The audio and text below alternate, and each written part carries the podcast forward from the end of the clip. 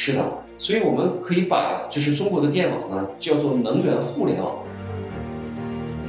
呃，我们这个所谓的这个双碳呢，其实是，呃，全名叫做碳达峰、碳中和。就是我们作为一个普通的老百姓，我们在日常生活中可以去做哪些事情，可以更好的去实现这个战略？或者换一个角度来讲，我们如何去更好的去保护我们的地球？对，我觉得像那个主持人刚才提到的这个。可以忍受夏天的杭州，然后不开空调，这就特别遗憾。山山上山上的是吧？对人会牺牲的啊！以前可以，今年确实会牺牲。冬天不开电暖气，夏天不开空调。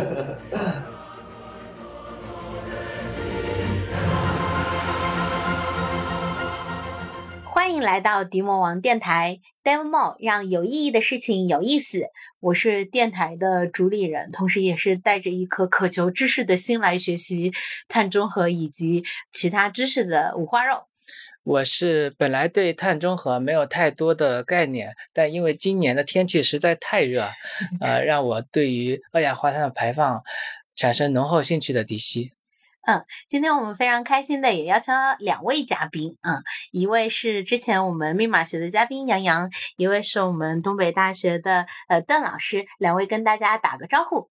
大家好，我是来自东北大学的邓哲夫，呃，我的研究方向是这个人工智能、能源互联网，呃，我的兴趣爱好是希望能够把更好的信息化的技术带到电力系统当中，然后呢，让我们的电网与我们的社会。来进行友好的互动，来共同实现我们国家双碳的目标。嗯嗯，杨洋，我们老朋友，嗯，大家好，我是来自蚂蚁集团的杨洋，然后我是对碳中和本身概念非常感兴趣，现在在配合邓老师做一些 完成双碳战略的事情。哎呀，好嘞，嗯。我们今天的内容会分为两个部分，第一部分是给我和迪西这样的小白进行碳中和的科普，到底什么是碳中和，什么又是双碳战略，呃，到底和我们的呃日常生活有什么样的关系？第二部分呢，我们会接着第一部分双碳战略去讲讲现在的新能源产业各个行业的实际应用到底是怎么样的，正好结合我们今天的邓老师的一些实践，可以有一些比较有趣的展开。好，那我们进入第一部分。哎，其实，呃，我我们俩是一直在杭州生活的嘛，然后我们两位嘉宾其实是在是在东北啊，沈阳那一块。嗯，呃，我们今年其实经历了非常长的一个夏天，特别极端的四十度以上的天气。对，因为我其实是一个非常不怕热的人，呃，一般夏天也不用空调就能过去的，但今年实在是顶不住了，直接热感冒、热生病了。嗯，啊，为什么今年的天气会这么热？它跟现在的碳排放。呃，和以及我们今天要聊的话题碳中和有关联吗？邓老师能不能帮我们科普一下？啊，那个您刚才问的这个问题就是为什么今年这么热，是不？对对对，它跟碳排放有关系吗？还是只是一个极端天气的变化？对，因为现在也经常去讲全球气候变暖这个事情嘛，是不是现在我们正在处于一个可能温度越来越高的这样的一个环境变化中？OK，呃，我再跟大家自我介绍一下哈，我我来自东北大学，然后我的专业是这个软件工程。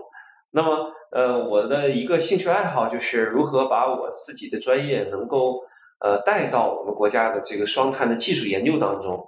呃，刚才两位主持人问我的这个问题呢，可能跟我的这个专业呢哈不是有太直接的关系啊，但是呢，也是在平常做科研。做项目的过程当中呢，遇到过类似的一些呃问题，也平常自己去搜集一些自己很有限的一个认知。呃，确实是像您二位讲的，就是嗯，我们国家呢，包括我们地球呢，进入了一个呃高温的一个时代。那么这个高温的时代呢，我平常关注了一些这个科研的报道啊，比如说今年特别热啊，可能是由于。呃，一些这个大气环流的异常啊，呃，可能是北半球的一些环流系统出现了一些跟以前不一样的一个状况。那同时呢，我们可能最近呢也会有一些呃，例如像拉尼娜这种气候事件呢，也会对这个大气的环流造成一定的影响。所以呢，呃，这些小的事件不断的汇聚呢，可能呃促使今年在高温气候的这样的一个大的趋势下，今年的温度是格外的高。对，这是我的一个体会。嗯嗯嗯，哎，所以它其实跟碳排放没有太多的强关联，是吧？嗯，可能是我们误解了。呃，这个其实我个人认为是这个学术界也好啊，或者是我们呃老百姓经常讨论的一个问题啊。呃，我谈谈我对这个事情的理解啊。嗯，因为我个人理解啊，虽然我不是搞这个气象啊、地理的学科的一个这个老师，但是我个人理解说，我们地球是一个很复杂的系统，呃，可能是各个部位出了一些问题，都会造成气温的变化、气候的变化。那么，呃，现在呢，其实有很多人去争论说，到底是不是因为碳排放导致了我们的这个。温度升高，呃，有一种声音说，啊，有很多的这样的一个科学的实验，然后呢，这个碳排放过高会导致一些太阳辐射的变化，会导致一些地球的热力学的一些变化。那么，我个人理解，这是在一个实验层面得到的一个结论。那还有一些人呢，就会讨论的说。啊，比比如说，我们国家有一个非常著名的气象学家叫竺可桢，然后他做了一个中国上下五千年的这样的一个气候变化的一个表。那很多人说，在我们的夏商的那个时代，温度比现在还要高，但很显然没有经过这个工业的变化。那也有人举了一个例子，就是把碳的变化和这个温度的变化在几千年做了一个曲线的对比，然后去证明了说，哎。呃，碳可能跟我们这个气象的变化，尤其是温度的变化，没有最直接的关系啊。哦，我觉得这都是停留在是实验学科和理论分析上。那作为一个门外汉呢，我个人觉得说，我们去做碳中和，呃，其实呢，呃，我们国家提到的这个双碳的政策和战略，我觉得一方面也许去考量了呃这样的一个实验的结果啊。包括一些国际上的一些政策呀，包括国际上的一些主流的声音，就认为说温室气体的排放啊，造成了地球温度的呃升高，然后会产生各种各样严重的问题，所以我们要降碳，对吧？呃，那么我们国家就是我相信也会采纳了这一样一部分的声音，但是到底是不是碳排放导致气候升高？还是就是我们地球处在这样一种行星轨道啊，或者是变化的这样的一个规律当中导致的温度的升高，尽管有争议，但是其实不影响我们双碳战略的呃稳步的发展，不影响我们这样的一个很很牛的一个国策，也不影响我们怎样一个非常美好的市场经济围绕着双碳进行了一定的规划。嗯，呃，所以我我觉得这个问题呢，其实。呃，我觉得还是需要去不断的探讨、争论的，就是关于碳和温度之间的关系。但是我想表达的是，我们可以抛开这个东西去谈双碳政策能为我们的社会、国家和世界带来的一些与众不同的变化啊，这是我的理解啊。嗯，呃，所以说可能今年天气特别热，就是一个比较极端的例子，它不一定说就一定是跟。呃，碳排放有，我刚突然有一种感觉，就是因为天气这个是有很多因素影响的，就像我们在查 bug 的时候，你需要排除其他的东西都在同样的一个状态，然后你去去看是不是某个因素的变化，但现在没有办法做到这一点。呃，我理解是这样的，对，因为就是其实我们可以把气候与这种地理因素的这种关系可以列为世界的一个未解之谜，可能。在做几百年也很难去解决这样一个很复杂的一个工程的问题。嗯嗯嗯，哎，我因为我们刚刚想问第一个问题，我们以为这个是双碳战略诞生的一个背景原因，那就是说，呃，这么重要的一个战略，它颁布的背景原因到底到底是啥？对，为什么可能不是那么直接？国家还要那么重点的去推进这件事情？嗯，呃，我觉得。回答这个问题之前，可能得先解释一下什么叫双碳。因为这个概念虽然提了很多，但是这个，因为刚才这个邓老师正好这个解解读的过程当中讲了，就是提到很多次嘛，这个双碳双碳的，但是呃，具体是什么意思是吧？是哪两个碳？为啥管这个一个缩略成这个双碳的一个术语，对吧？这可能很多人都不是很清楚的啊。这个请邓老师给我们科普一下。好的，没问题啊。呃。我们这个所谓的这个双碳呢，其实是呃全名叫做碳达峰、碳中和。那么，二零二零年九月份呢，我们中国明确提出了在二零三零年实现碳达峰的目标，在二零六零年呢实现碳中和的目标。那么，什么叫做这个碳达峰呢？呃，用一句话理解，就是我们国家的这个碳的排放呢。在三零年是处于一个峰值，啊，我们国家呢的排放量不再增长，然后呢，并且逐渐的下降。那么到二零六零年呢，我们是希望呢要实现碳中和。碳中和呢是指呢我们国家通过间接和直接的这种温室气体排放量，在这个排放量的基础上，我们通过呀植树造林呐、节能减排等形式，以抵消自身的二氧化碳的排放总量。所以这是一个综合的概念。那么，呃，在三零年实现这个达峰，在六零年实现一个综合啊，这是我们国家双碳的实现的一个目标和一个具体的一个路径。嗯，刚才讲的是双碳的概念。对对对。你听明白了吗？五花肉，你听明白了吗？我听明白了，听明白了。那现在呢？其实双碳概念对于国家以及整个全球来讲都是非常重要的一个。战略，呃，我们也想去了解一下，就是双碳战略的诞生的背景，呃，以及现在的具体的情况。那么，这个双碳产生的背景呢？呃，我仅为这个各位听众呢解释一下这个过程。那么，在这个上个世纪呢，经过大量的这种实验的论证呢，就是我们的温室气体排放，也许会对我们的这个气候。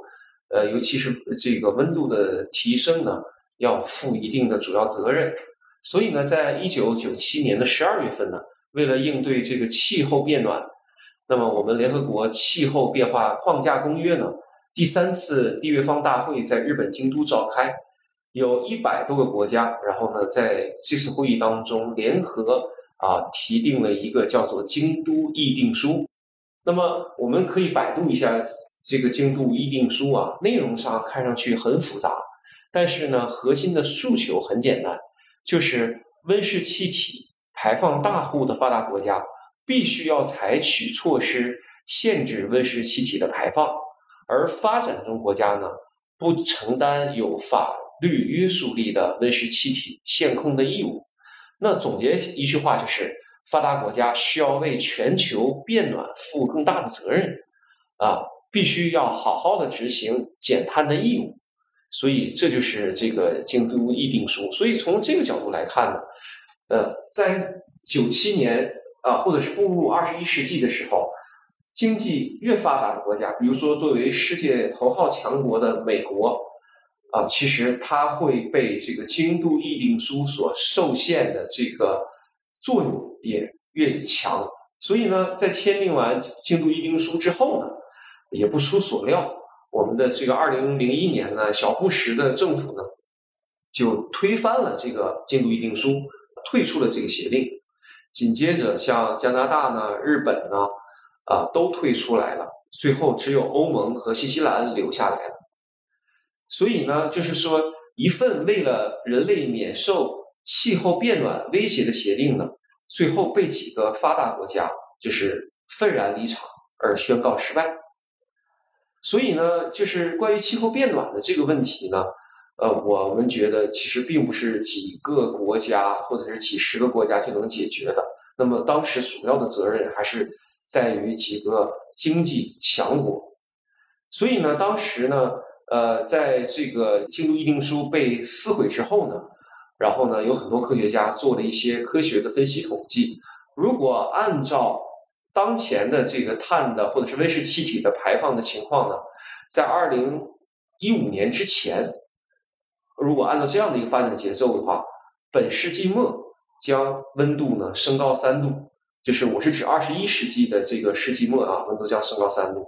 所以，如果真是升高三度的话呢，那我们的沿海地区啊将会发生严重的台风灾害啊，可能是目前的现阶段的三到四倍的水平，降雨量呢也可以三到四倍的水平。所以就是说，呃，包括这个极地的冰山融化呀等等啊。都会为人类的生存呢带来了一个巨大的一个挑战，嗯，所以呢，就是说大家评估了这样的一个发展规律呢，那么于是呢，在二零一五年呢，全世界有一百七十八个缔约方共同又在法国巴黎签署了一个新的气候变化的一个协定，叫做巴黎协定。那么巴黎协定是它的目的是什么？是把全球平均气温升幅控制在。工业化前水平以上啊，低于两度之内，并努力将气温升幅限制在工业化水平以上控制在一点五度之内。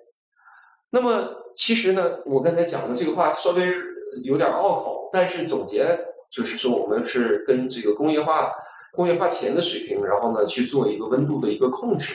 那么。呃，做温度的控制呢，那这个协定呢，本质上还是要建立在这个科学实验的这个证明基础之上呢，去降低温室气体的排放。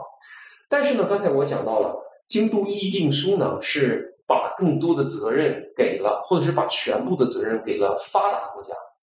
但是巴黎协定呢，它的一个不同是，在这次协定签署过程当中，把发展中国家也拉了进来。那所以巴黎协定就是，无论发达国家还是发展中国家，都要为全球变暖负责，都要力所能及的开始减碳。发达国家聪明的，就是说将减碳的成本呢，分给了那些还没有发展起来的这些国家。那没有发展起来的国家呢，其实我理解就是高度依赖啊化石能源的这种发展中国家。嗯，对吧？就是他们认为说，哎，你经济发展不好，所以你是高度的，因因为都是这种劳动集中型的这种产业嘛，都在发展中国家，那么高度的是利用了、依赖了化石能源，所以他们应该要为排碳去负最主要的责任。所以按照这个逻辑，是吧？我相信咱们听上去感觉都无比的正确嘛，那。就是带头去签订这个巴黎协定的几个欧美国家大义凛然，是吧？站在一个文明的高度，然后，嗯，指明了我们人类地球持续发展就要去实现碳中和，就要去减排。按照他们这个逻辑是没有问题的。所以呢，在巴黎协定签署之后呢，那么很多发展中国家它就要去减排，但是呢，如果减排的话，就会严重影响它的经济水平。对吧？对，对吧？那么他就需要去通过一些手段，向发达国家购买这种减排减碳的指标或者是义务。那么其实就会为我们发展中国家的这种生存呢雪上加霜啊。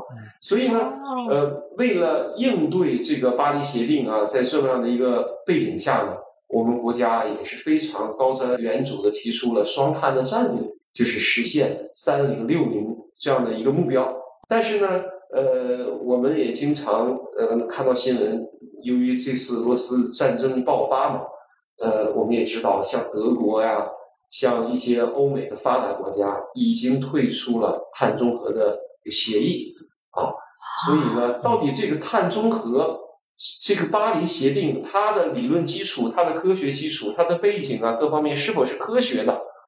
嗯。呃，其实可能是我们接下来要讨论另外一个话题，好吧？我就说到这儿。嗯嗯。哇，呃，我真的感感受 学到了很多。嗯。那实际上就是，如果说这个呃，中国把这个三零六零这个任务完成了，嗯，那是发达国家就没有拿这个说我们的口实了，是吧？哎，你说太好了。对对，就是这 样。我我觉得就是这样的一个问题。对啊，那看来非常重要。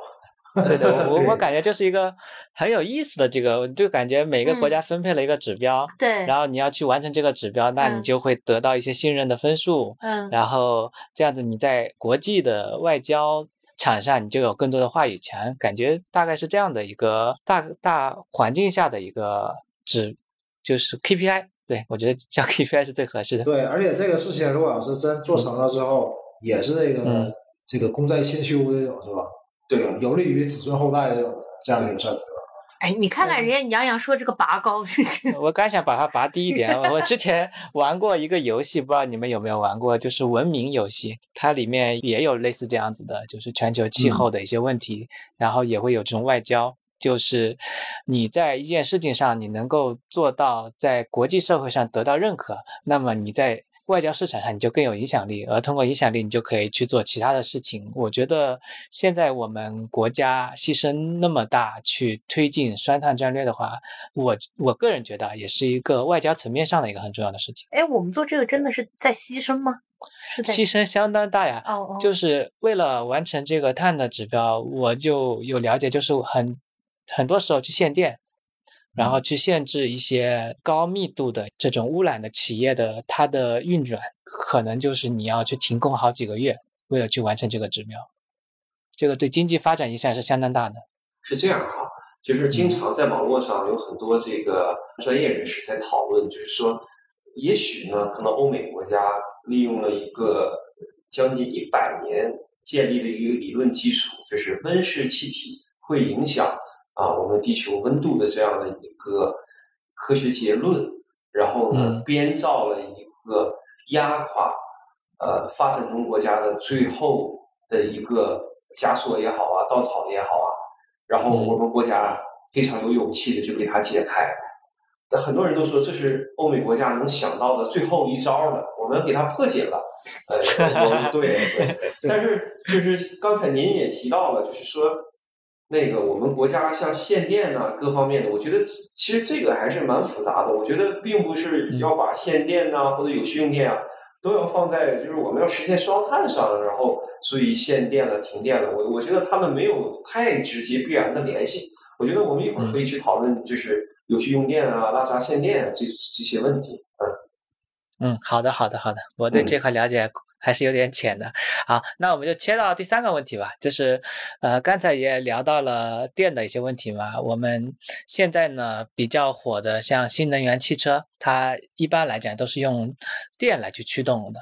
那我们也了解，电动车其实大部分也是通过火力发电的。那火力发电的话，其实也是烧煤，也会产生二氧化碳。那是不是就是说，其实不管是燃油车还是电动车，呃，也都是会有大量的碳排放的，并没有从根本上解决这个碳的这个排放的问题。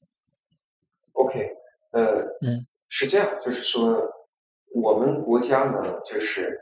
现在大力提倡这个新能源汽车呢，其实是实现碳中和的一个有效手段啊。对，我我我给您举一个简单的一个数字啊，当然我可能并不是做这个理论的研究的，数字可能说的具体有出入。我们国家的石油的这个消费呢，百分之八十到九十都是集中在这个汽车上。呃，这个你可能都想象不到啊，就是老百姓开车耗油这个事情，其实是。对石油的这个消耗是最伤的一个事情。那么我们新能源汽车呢，它的电呢，确实有一部分是来自于火力发电。但是呢，我们国家提到的这个双碳战略，就是鼓励在未来像风电、光伏等一些清洁能源，然后呢进入到电网当中。而且我们希望在二零五零年之后，这个新能源的比例不断的扩大、扩大、扩大。所以。啊，那么我们用电能去替代汽油或者石油啊，供于老百姓出行的话，确实是一个节能减排的一个很有效的手段啊。因为我们电网以后当中的电绿电的比例是要逐步的提高的。那么今年呢，我听说这个能源局提的一个数字，我们每年都要提高一个百分比，去提升这个绿电、绿色能源、清洁能源在。整个能源的一个增长的一个比例啊啊，就是说，先第一步，我们把呃烧燃油的都换成用电的，然后我们再下一步再去把电的排放这一块去进行一个优化，那这样子能够一步一步的实现我们的三零六零的战略。所以，新能源汽车这个对于国家来讲还是非常重要的一个大方向。是的，是的。支持新能源汽车。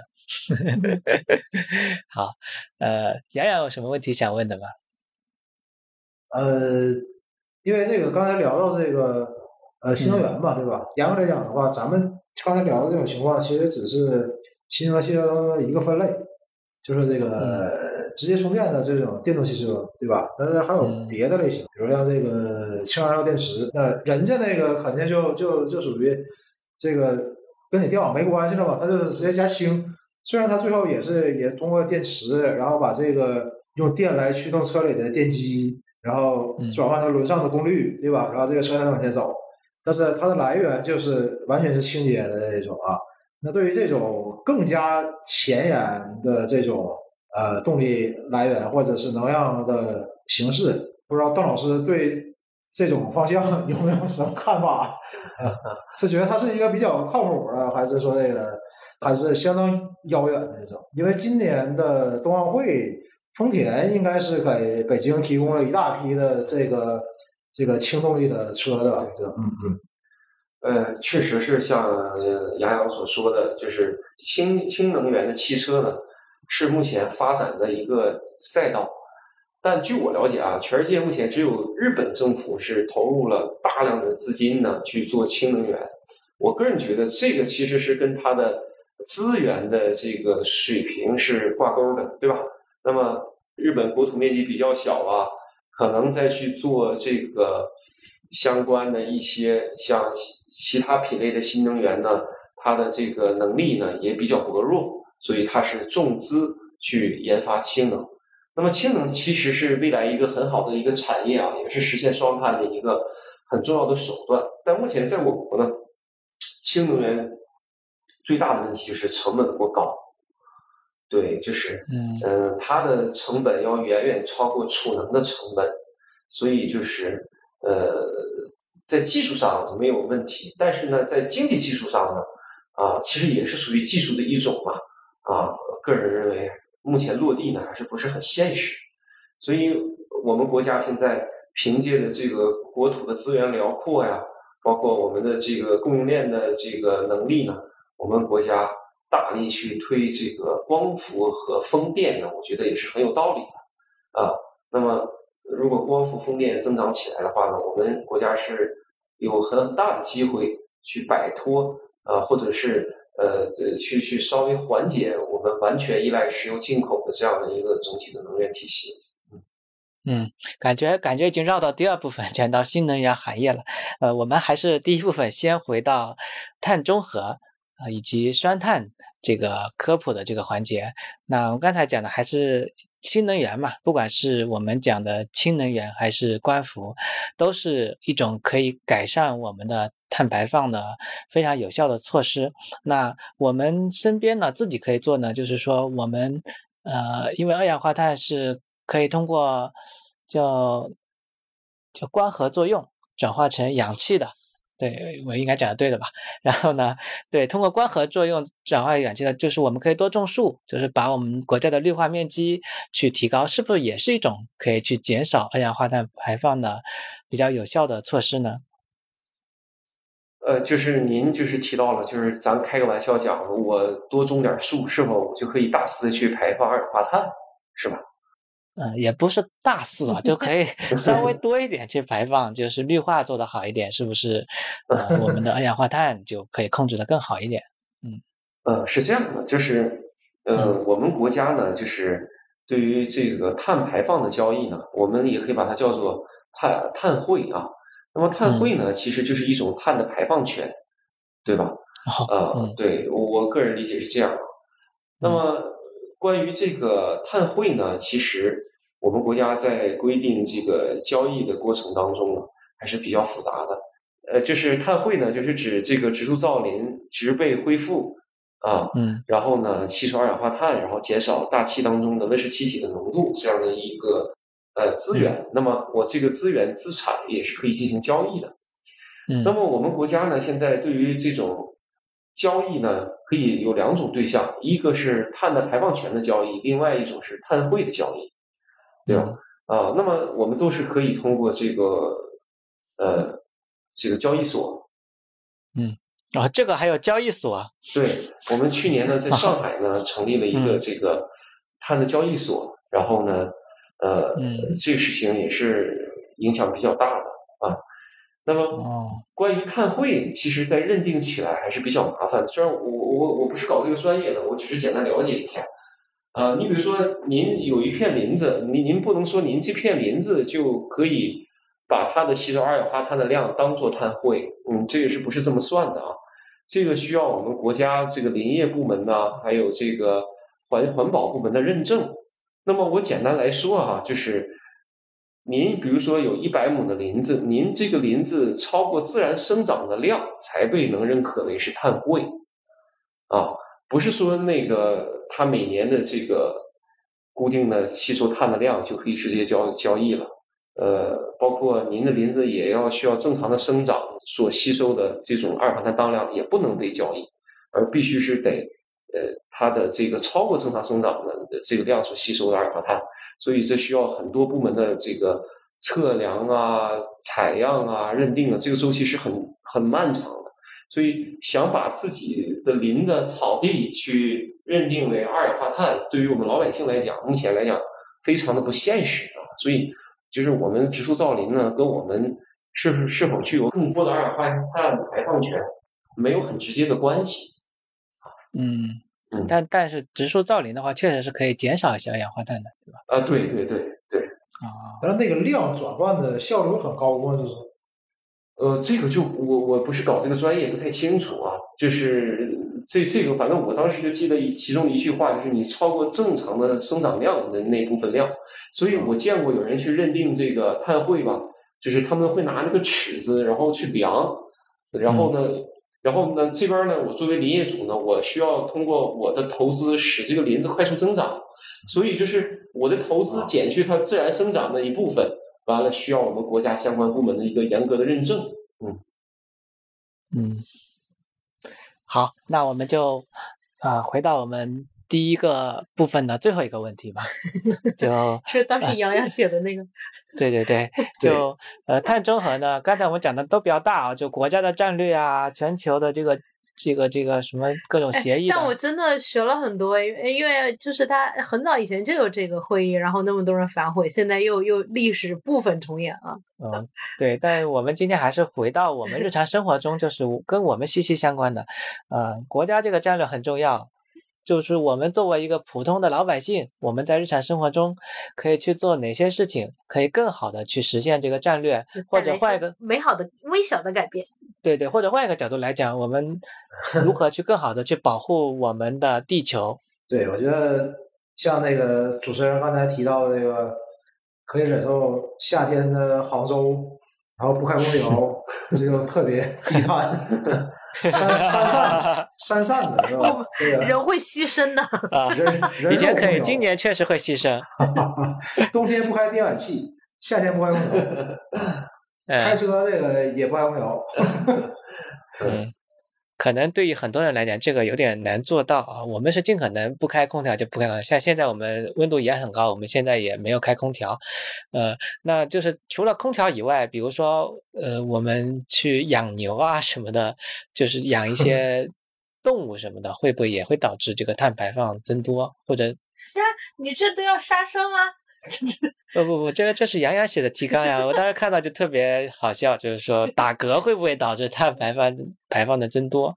会吧，我会会吗？我我不知道，因为我提这个问题的时候，当时是我看过一些报道，讲的是那个 嗯牛牛打嗝或者放屁的时候会有一个甲烷，然后它会导致气候变暖，但是不一定会直接和这个碳排放有关联。呃，我我给大家介绍一下哈，就是咱咱就开玩笑讲，从养牛啊、打嗝啊这这些角度讲啊，就是说，呃，前不久呢，我们农村农业部出台了一个关于农村的减排固碳的实施方案，哎，里边就提到了养牛的事儿啊。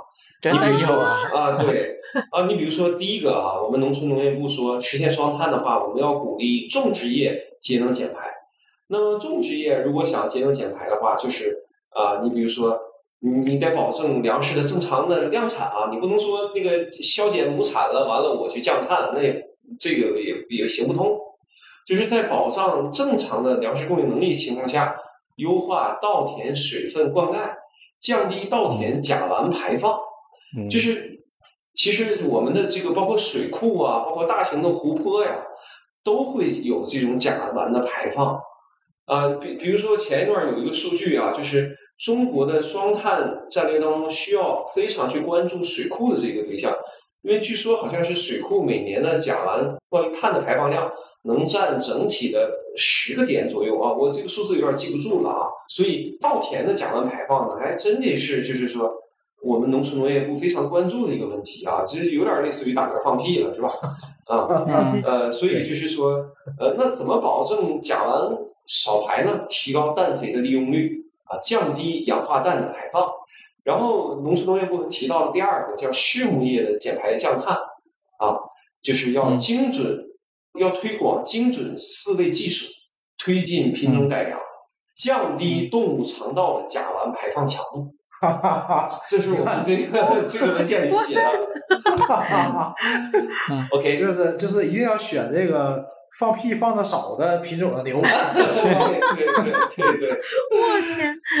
呃，第三个就是渔业的这个减排增汇。嗯。那么渔业呢，也是要减少甲烷的排放。我就不太清楚了，就是鱼也会放屁啊，啊，会吐泡。那么它主要非常关注就是滩涂啊和浅海贝藻类的这种养殖。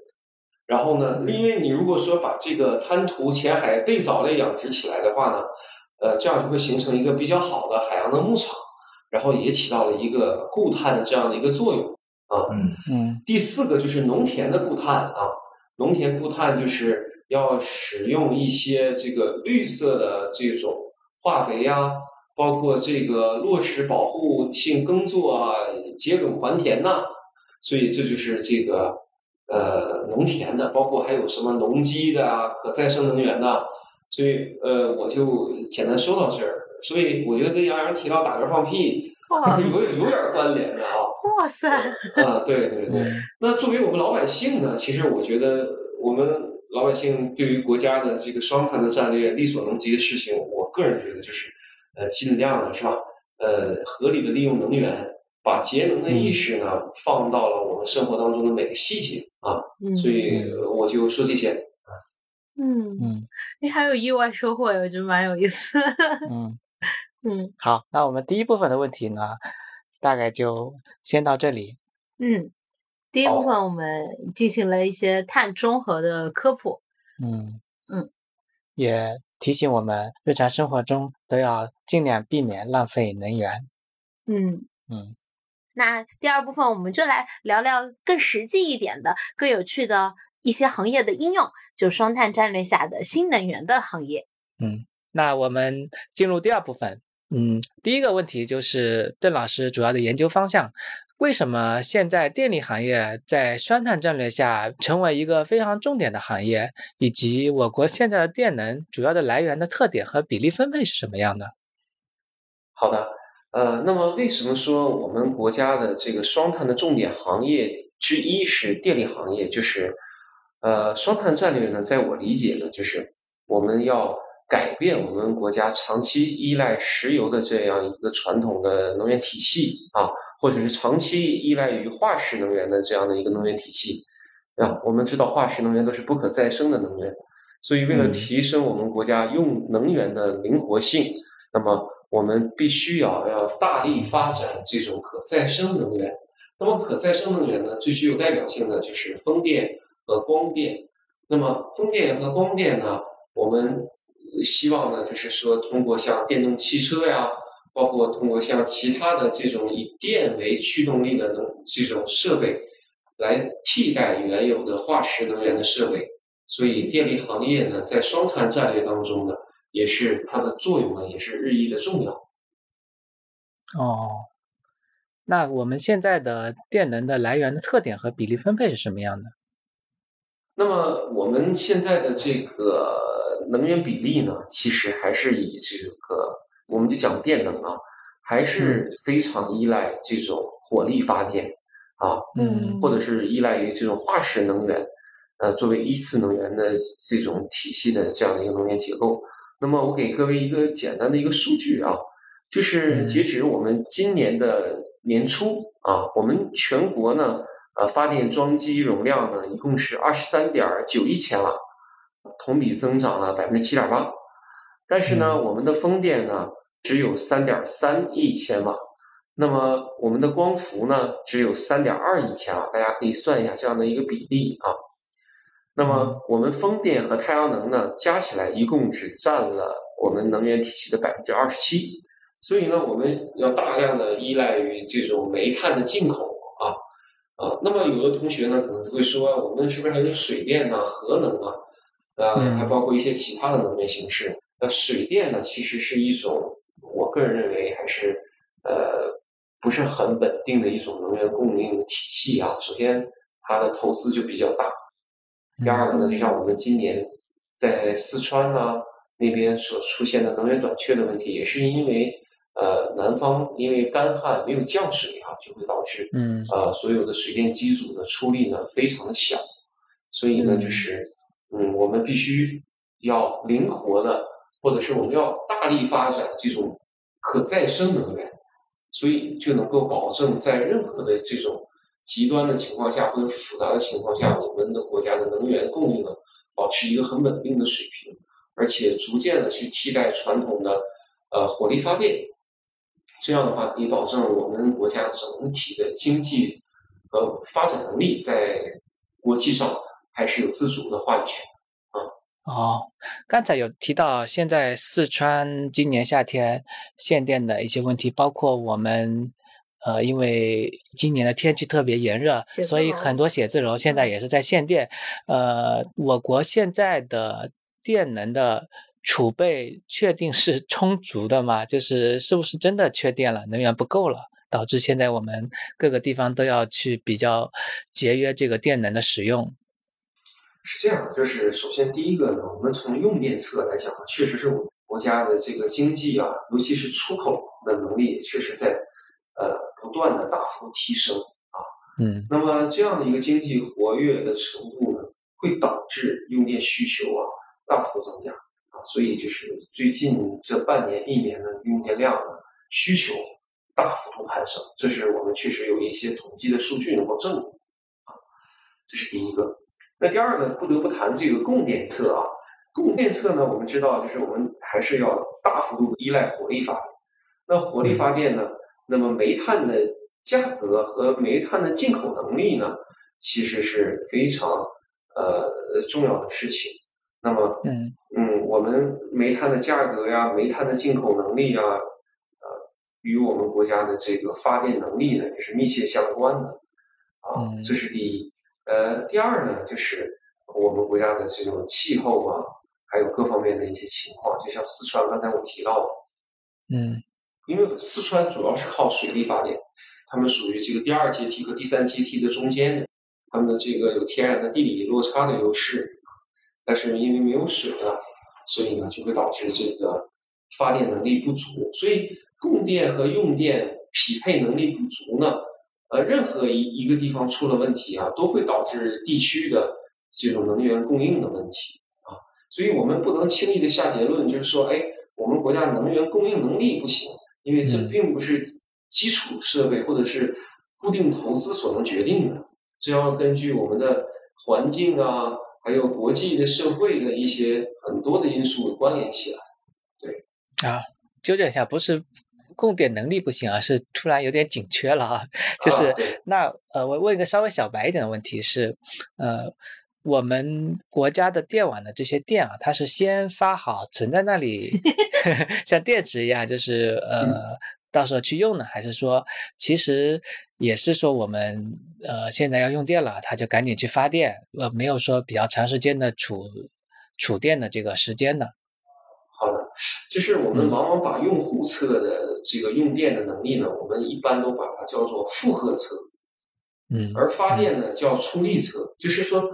出力和负荷侧，它俩必须要保持一个稳定的水平，因为电这个东西大家都知道，即发即用是吧？如果不用的话，就送到大地了。所以呢，我们的发电侧呢，要实时的根据用电侧、负荷侧的水平来调节自己出力的能力，这个是很重要的。那么为了应对，就是说我的负荷侧需求很大，但是我的出力侧、发电侧能力匹配不上的这个问题，我们国家是希望能够建一些大型的储能设备，包括我们国家现在要求了所有的发电企业。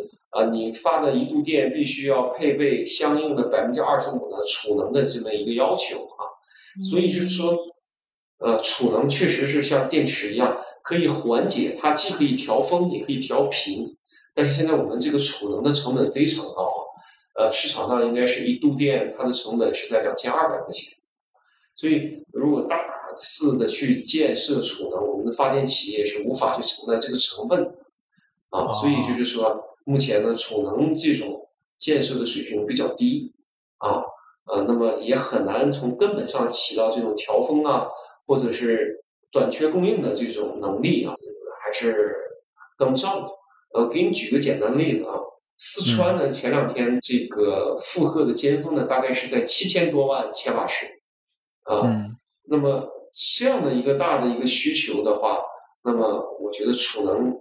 大家可以算一下，这个投资的成本是非常非常的高的，对，不太不太可行，对。哦，所以现在又诞生了一个储能行业，就是专门去解决这一块的问题的，是吧？呃，是的，对，但是效果一般啊。啊，也没有什么特别好的投资机会，是吧？呃，投资机会其实就是，其实商业模式啊，包括它的这个应用场景，我觉得是很丰富了。你像在国外呢，美国、日本呢，其发达国家。他们的用户呢，其实都自己会装一个小的储能，啊，他们国家在去做电力交易的时候，有一部分是参与这种现货交易，就像我们的股票市场一样。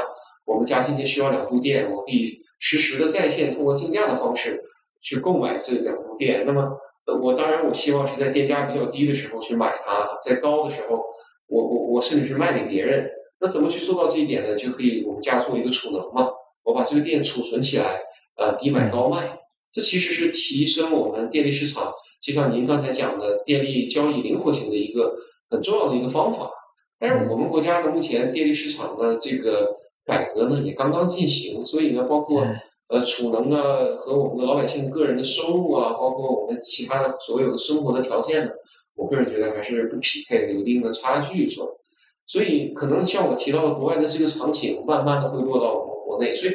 储能在中国的未来是很有前景，呃，只不过是因为价格的问题啊，还有其他的一些我们这种国家的目前的现状吧，还是稍微不是那么的匹配。嗯，其实刚才讲到这个家里的这种小的储能设备啊，我突然想起来小时候，呃，因为我们家沿海经常刮台风，发电机吗？呃，也不是发电机，就是有些时候就突然就呃，因为刮台风或者其他气候的因素会导致停电。那停电的时候呢，家里就可能之前会存一小，就不是特别多的电，像一个大的电池一样，也能够去看电视，也能够去使用电风扇，但是不会特别多，就相当于是一个小的一个储电的设备。啊，后来呢是呃，现在停电的。场景越来越少之后，呃，感觉就很少去用到这些设备了。呃，这个是不是我们刚才讲的储能行业相关的一些设备？对，家用储能其实也是一个未来很好的一个应用场景啊。但是确实是你比如说，呃，如果在我们杭州这些高层的这个呃住宅，我觉得这个就很难应用了，因为它有安全的问题。嗯嗯。好，那哎，我我想补充问一个问题，我不知道相不相关，因为我记得我上次在听那个邓老师分享的时候，他有提过，呃呃，峰谷就是有些时段的电费是比较便宜的，有些就是比较贵的，所以建议什么时候可以怎么样用空调这么一个分享。嗯，然后我就想说，这个是想说，呃，刚刚说电即发即用嘛，是想更可控的去预估一些用电量，呃，然后其实这样成本可以降低，这个是有关联的吗？啊，是的，就是我们那用户侧的储能，无论是工业的、商业的还是居民侧，都是希望在谷底的时候给储能充电，然后呢，呃，嗯，就会降低自己的用能成本，嗯。嗯，就跟那个服务器经常是放到凌晨的时候，它这个服务器费用也可以比较低一样嘛。啊，对，应该是这样，对。嗯，好，那我们刚才聊的主要是电，呃这一块的一些能源，然后除了电力以外呢，其他的新能源包括呃太阳能、氢能源，还有核核电的动力的这些能源，呃，他们现在的普及程度是什么样子？然后呃，以这些能源驱动的汽车，他们靠谱吗？嗯，我这个问题我没太听明白啊。我也没听明白对你在说什么。我其实不，我其实不懂这个，这个还是杨洋来问。杨洋，杨洋来问。对，这个是就汽车他可能比较了解，对。嗯，能源的形式还有很多嘛，对吧？那为什么不直接这个把太阳能电池板装在车顶上？就是一边晒太阳，这个车一边走，对吧？一边发电一边走，对吧？对。然后这个为什么不直接烧氢气，对吧？对或者是为什么不直接这个把这个核反应堆给小型化？对。然后装在车上去去去去直接发电了，对吧？对。啊，那不就少了一个发电再输电再去充电的这样的环节吗？我这自己自己车我就可以干的事儿，对吧？啊其实，呃，我我我逐个解释啊，就是太阳能汽车呢，呃，那我们当然是希望通过光伏呢，然后呢，把光的能量转化成电能。但是其实光伏是一种能量转换效率比较，不能说比较低啊，不太高的一种解决方案。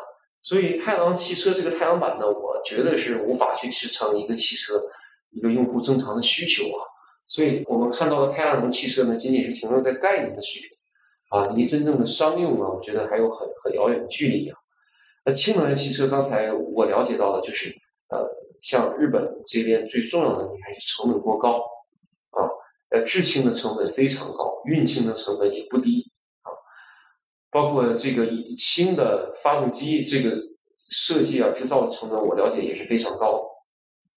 这个核电呢，我觉得就是这个。有点远了，是吧？因为这个，呃，核核潜艇我们还没解决呢，核核核航母还没解决。好，那杨洋呢是宝马的车主啊，就宝马有一个比较有吸引力的宣传点是它有一个高强度的充电桩，这个具体是怎么回事？它能够给其他的新能源汽车充电吗？啊，对，说到这个事儿呢，我我们就自吹自擂了。就是杨洋也是了解到了我们这边的信息，就是我们团队呢跟那个华晨宝马呀，还有国家电网推出了一个国内功率最大的一个超级充电桩，六百千瓦，啊，可以保证在五到七分钟呢可以把一个电动汽车充满。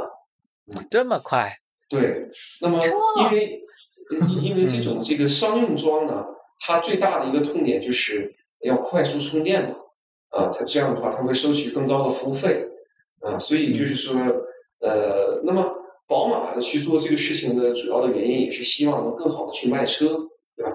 它如果能推出一款新能源汽车，能够接纳六百千瓦的这样的一个充电能力的话，我觉得也是非常非常的吸引人的，嗯，所以六百千瓦吧，它并不能随便的给其他车去充电，因为我们电池所接纳的充电的功率。是有一个最高功率的一个要求，呃，不能说什么样的电池，呃，我都六百千瓦可以充，啊，所以就是说，谁能率先的推出这款车，我觉得呃，也是我们这个新能源汽车当中的一个重要的一个目标，啊，哦，这这确实还挺快的，因为现在一般新能源汽车充电好像还要呃五六个小时，这个相当于是直接从一个。叫做什么计量单位上的一个 一个进化了。如果是这样子，比手机充电还快，还还挺夸张的。那呃，杨洋要问嘛，就宝马为啥如此 积极的推进碳中和？对我比较好奇这个事啊，就是呃，宝马为什么要积极探索这个碳中和呢？我觉得有多层的原因啊。我了解到的，我说，我觉得可能还有更深层的原因。第一个就是还是这种。比较牛的企业的一个担当，一个品牌效应啊！我我一个重资产的一个企业，高耗能的企业，如果我率先实现了零碳的生产，其实对我企业的各方面的形象啊，包括政策的扶持啊、资金的补贴啊，我认为都是这个很有作用的。你比如说，咱们现在这个国际上呢有一个标准叫做 ESG，是吧？那么我也是希望宝马肯定也希望 ESG 它的这个评分呢。会更高，这样呢，它的品牌价值会更好。嗯，那么，呃，宝马呢，我觉得推出这个新能源汽车呢，也有很多别的考虑啊。啊，你比如说，肯定还和中国政府的政策，我觉得是密切相关。那么，我们中国大力的去推新能源，我们未来用户老百姓可能在中国政府政策的引导下呢，都会去使用电车。那么，我觉得宝马要顺势而行啊。还有呢，你比如说，我们都知道特斯拉卖车不赚钱嘛，特斯拉的一台车，它真正赚钱的是它的碳汇啊，或者是碳积分。所以就是说，我觉得呃。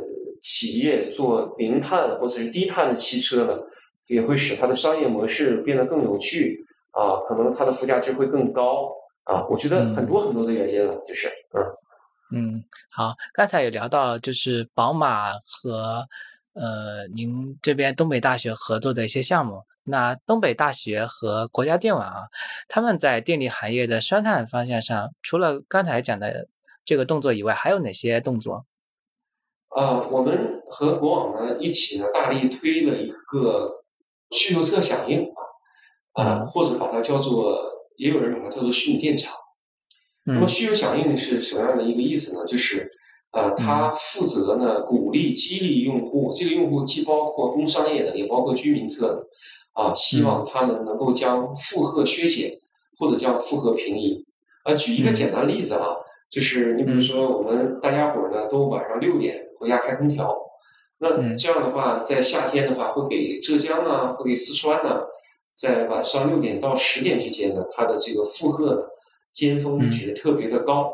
嗯，那负荷尖峰特别高的话呢，那么我就需要火电厂进行大规模的加煤出力。那我们都知道，这个能量的转化效率并不是线性的，是吧？加的煤越多，它不一定生产的电越多。所以，这种负荷的这种临时的出力的要求的增加，其实对火电厂来讲，它的成本会非常非常的高，它不希望。那么第二个，如果负荷出现尖峰的话，我们所有的主网、电网的主网、配网的设备都要去应对那种尖峰的功率，所以它要增加固定资产的投资来进行这个电力设备的维护。所以作为电网来讲呢，它也希望它的负荷是一个平稳的状态，是一条直线是最好了。对吧？如果出现那么多的波峰的话，那么它的投资会越来越大，对企业的经济效益来讲也是不利的啊。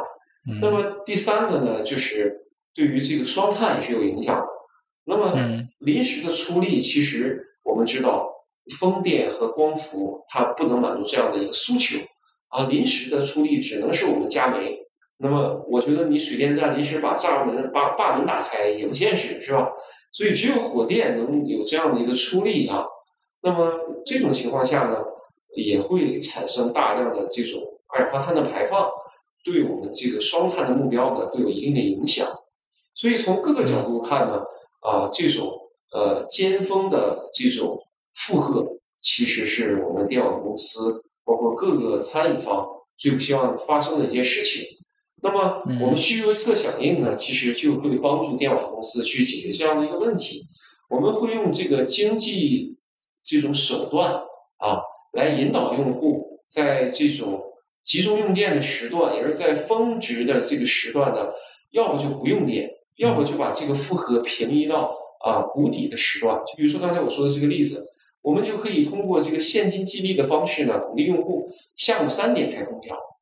那这样的话呢，你们家其实呃空调都是变频的，然后你们家就会很凉快，然后呃窗户门都关上的话，你这个空间呢起到一个密闭冷储能的概念，然后用户六点回家的时候，他就会觉得很凉爽。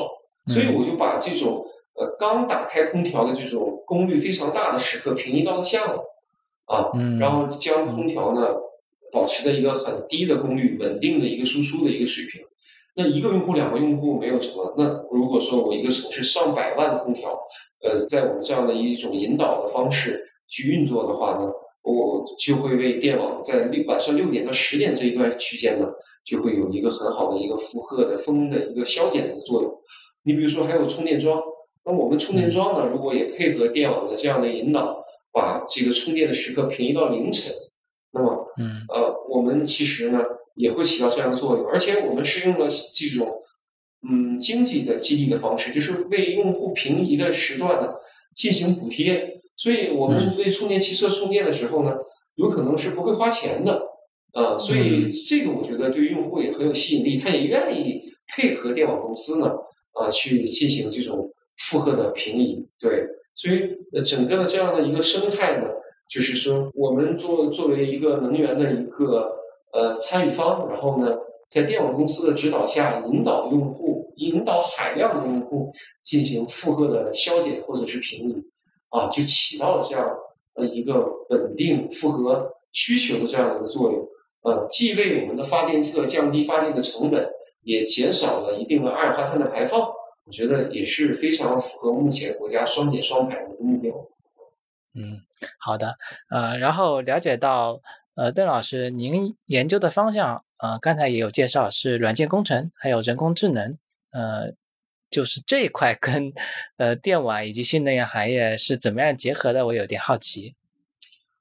OK，其实我们这个电力系统啊，它分为很多的专业啊，呃，包括输电、配电。输电是主网侧，我们输电是负责把发电企业的电送到居民或者送到呃，比如说杭州市的本地的电网。在主网当中进行传输，属于输电的专业；配电专业就是在低压台区研究我如何的保证将更好的电送到用户。那么这个营销专业就是我怎么样服务用户有更好的用电体验啊。